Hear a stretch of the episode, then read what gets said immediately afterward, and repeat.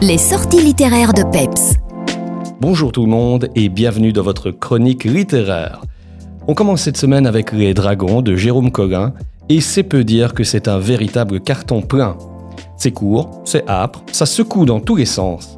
Les Dragons, ce sont précisément des jeunes en perdition, sans espoir, en décrochage complet vis-à-vis de la société. Des jeunes qui trouvent refuge dans des centres spécialisés comme Jérôme Collin, qui livre ici un témoignage très personnel et sans concession sur son propre parcours. Des jeunes qui essayent de se construire, d'échapper à un passé tortueux, d'entrevoir aussi un avenir un peu plus radieux. Jérôme Collin décrit avec une justesse suffocante le mal-être, la souffrance, la dépression, les démons qui dévorent de l'intérieur. L'incompréhension aussi d'une société qui, dans sa folie consumériste, broie toute forme d'humanité, piétinant jusqu'à l'enfance. De fait, l'auteur met le doigt sur un double phénomène en expansion chez les jeunes, la dépression d'une part et le suicide d'autre part, avec en filigrane une question essentielle, comment réparer ce qui peut être réparé.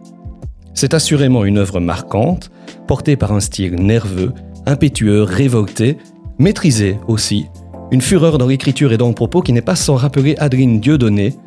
Écrire, c'est essayer de dire comment la vie vous affecte, déclare Jérôme Collin, et le moins que l'on puisse dire, c'est que le contrat est parfaitement rempli.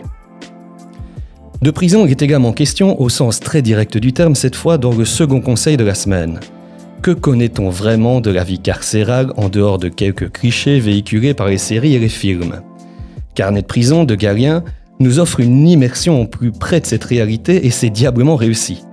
C'est que pendant plus de deux ans, il a animé des ateliers de dessin au service pénitentiaire d'insertion et de probation de Caen, en France, ce qui lui a permis de côtoyer des détenus de toute nature.